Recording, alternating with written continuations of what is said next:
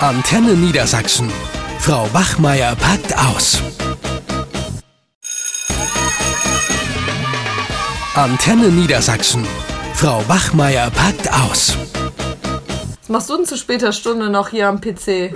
ja, das wollte ich dich auch gerade fragen. Ja, ich muss hier noch ein paar Zensuren äh, nachtragen und beziehungsweise überhaupt die Zeugnisse jetzt fertig machen, wird ja höchste Zeit. Und oh, es macht keinen Spaß mehr, ne? Also die Fünfen werden immer mehr, immer mehr. Und äh, bei so vielen habe ich schon alle Augen zugedrückt, dass ich denen gerade noch so eine Vier gebe. Das ist. Oh, ja, irgendwie macht es keinen Spaß mehr. Geht dir das auch so? Ja, das Kernproblem ist ja wirklich, das hat man ja auch in der PISA-Studie gesehen, dass Ach. wir nur noch Mittelmaß sind und die nicht mehr richtig lesen, schreiben und rechnen können. Also es fängt ja in Klasse 5 an. Ne? Ah, PISA kann ich nicht mehr hören, du. aber naja. Ja, muss ich ja mal eben erwähnen. Ja, ne? ja. Und, ja und Ute sagt dann, ja, das ist ja eben die Schuld des Systems. Wir haben zu wenig Lehrkräfte und Stundenausfall. Und wie soll man die Lücken schließen? Aber das ist für mich nicht das Problem. Und weißt du, was Menke sogar gesagt hat? Er nee. hat so ein bisschen rumgetuschelt, dass die Kinder auch mit Migrationshintergrund oder auch Kinder aus bildungsfernen Elternhäusern den Schnitt nach unten ziehen. Ja, sehe ich auch so. Ah, das meinst du nicht ernst. Ja, irgendjemand muss auch Schuld haben. Dann ja. kann man gut drauf rum, rumtreten. Ja. Dann hat man ja. Da würde ich die Schuld eher woanders suchen, ja. ne? Aber äh, na klar, also ich meine, Kinder, die nicht richtig gefördert werden, die ähm, reißen den Schnitt nach unten, aber ich würde da lieber auf unsere Kollegen einhaken. Ja, deswegen, äh, das ist es ja, das ist ja die Ausrede. Niemand will sich eine eigene Brust fassen und sagen, ja, wir tragen auch dazu bei, sondern man sucht erstmal äh, die Ursachen woanders. Ja, genau. Und äh, ich finde nämlich, wenn man sich das hier bei uns mal so anguckt, lass ich mal eben gucken, ist noch irgendjemand da? Nee, nee da sind alle weg. Ute rennt da nur wieder wichtig rum. Ja, Ute, okay. Du, äh, ganz vergessen. ehrlich, die Kinder hier bei uns an der Schule, die werden doch nicht da abgeholt, wo sie stehen. Das muss man auch mal ganz klar sagen. Das sind Absolut. nicht mehr die Kinder vor zehn ja. Jahren. Ja. Nee, das, das, ist, das ist sowieso ganz klar. Aber jetzt, ich muss doch mal was noch eben schnell sagen zur PISA-Studie, auch wenn es vielleicht dich schon nervt, weil wir ja oft genug drüber geredet haben. Aber die Kluft zwischen dem, was da verlangt wird. Ich habe mir mal diese Aufgaben angeschaut, ne? Und dem, was unsere Schüler eigentlich interessiert und mit welchen Themen die sich beschäftigen, die ist dermaßen weit auseinander. Das, ja gut, aber wir wollen da jetzt nicht drüber meckern, sondern ja, aber das zeigt gucken. ja, aber wenn man wenn man die hm. Schüler mal dort an, abholen würde, wie du das auch sagst, wo sie stehen und darauf aufbaut. Ja, dann da wären sie auch nicht entwickelt. besser. Also Doch, ich glaube am Test, ich nee, ich glaube am Test liegt das nicht. Es ist ja schon so, dass man insgesamt sagen kann, das ist Rechnen, das Lesen und das Schreiben, das ist ja in der Grundschule schon auffällig. Dafür brauchen wir keinen Test. Eben. Und das sehen wir in den fünften Klassen, so dass sie eben Schwierigkeiten haben. Ja. So. Und ich finde einfach hier bei uns, wenn zum Beispiel Sachtexte ausgeteilt werden, das ist ja nicht nur im Deutschen so, sondern in Mathe müssen sie einen Sachtext lesen, in Bio da wird gar keine Rücksicht drauf genommen. Und zwar nicht nur Rücksicht auf die Kinder, die eine andere Muttersprache haben, sondern auch auf die Kinder, die gar nicht sinnentnehmend lesen gelernt haben, ja. weil sie zu Hause keine Unterstützung hatten. Und auch wenn die Fachsprache, wenn ich das mitkriege, wie Birte da ihren Biounterricht macht, in was für einer Fachsprache, ja. da schlackert mir das die Ohren. Wo ist denn der sprachsensible Blick der Lehrer, die auf die Lerner mit Sprachschwierigkeiten eingehen? Dann wird nur gesagt, ja, das müssen die äh, können. Und da wird kein Text, kein Sachtext im Bio gekürzt, keine schwierigen Wörter rausgeschrieben, so wie man das eigentlich machen sollte. Und dann habe ich zu Birte auch gesagt, als sie sich wieder beschwert hat, ja, die können nichts mehr, die können nichts mehr. Da habe ich gesagt, du, welche Sprache kannst du denn noch sprechen? Da meinte sie Englisch. Ich so, soll ich dir mal einen Fachtext voll mit Fremdwörtern vorknallen und du erklärst mir den bitte sofort? Da hat sie nur noch doof geguckt.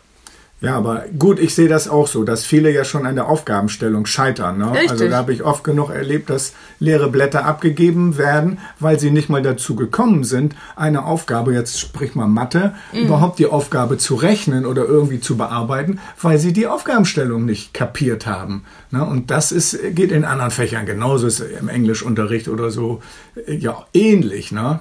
Und äh, ich umgehe das ja immer, indem ich wirklich auch alles ihnen praktisch vormache und mhm. äh, mit ihnen übe, wie man eine Aufgabe versteht. Ja, und das ist einfach kann. Rücksichtnahme.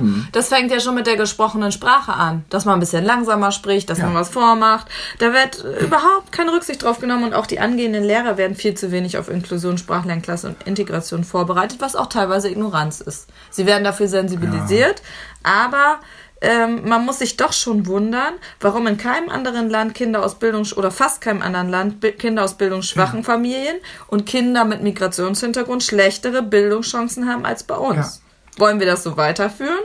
Ja, und das ist jetzt tatsächlich die große Frage, wo man auch mal überlegen muss. Äh, die, das Gehirn von Kindern heutzutage im digitalen Zeitalter arbeitet ja mittlerweile anders als unseres, mhm. die wir keine Digital, Digital Natives sind.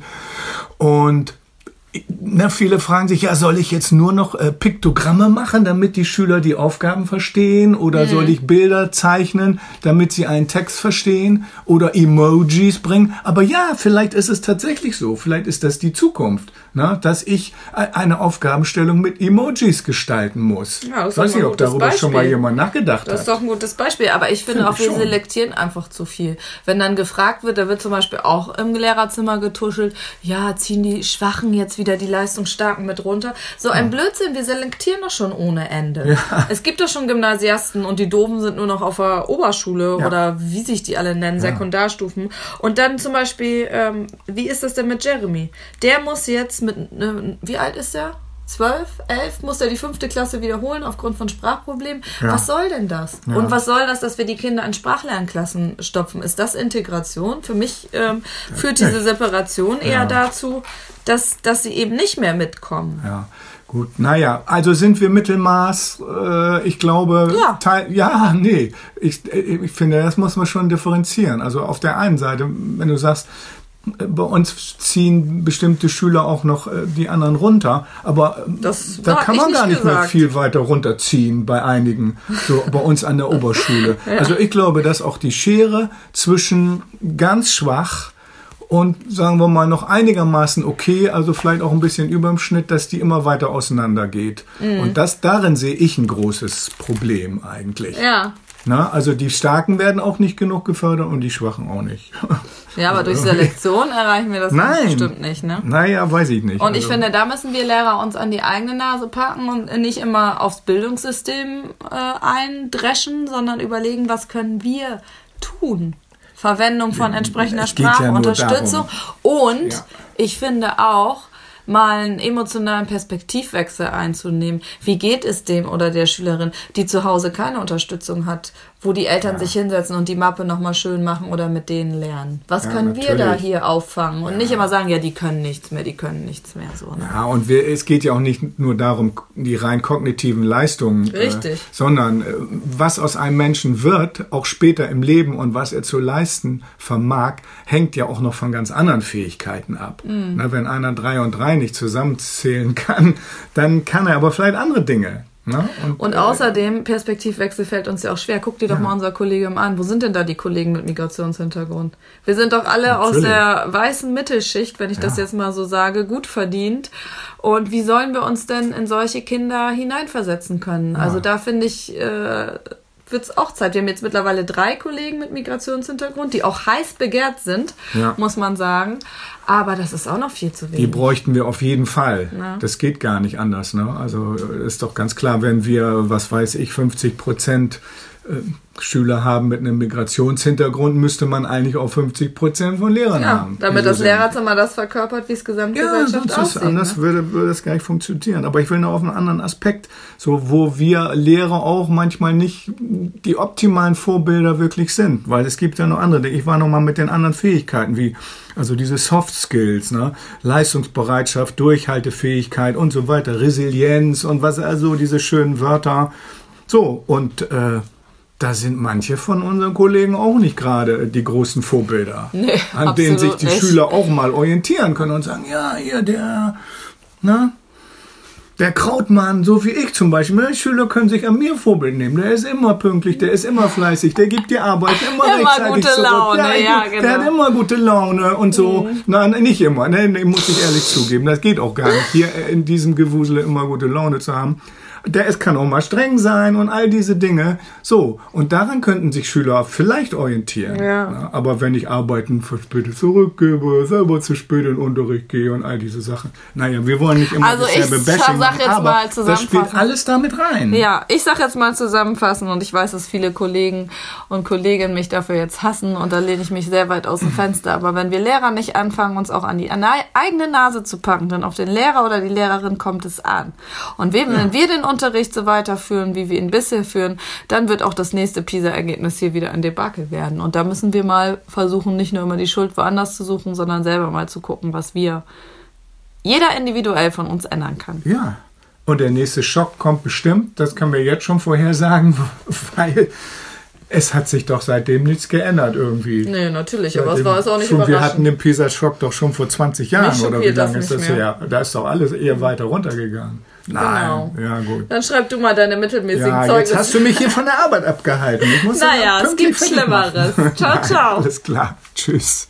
Euch hat dieser Podcast gefallen? Dann hört doch auch den Mama Talk. Ebenfalls eine Produktion von Antennen Niedersachsen.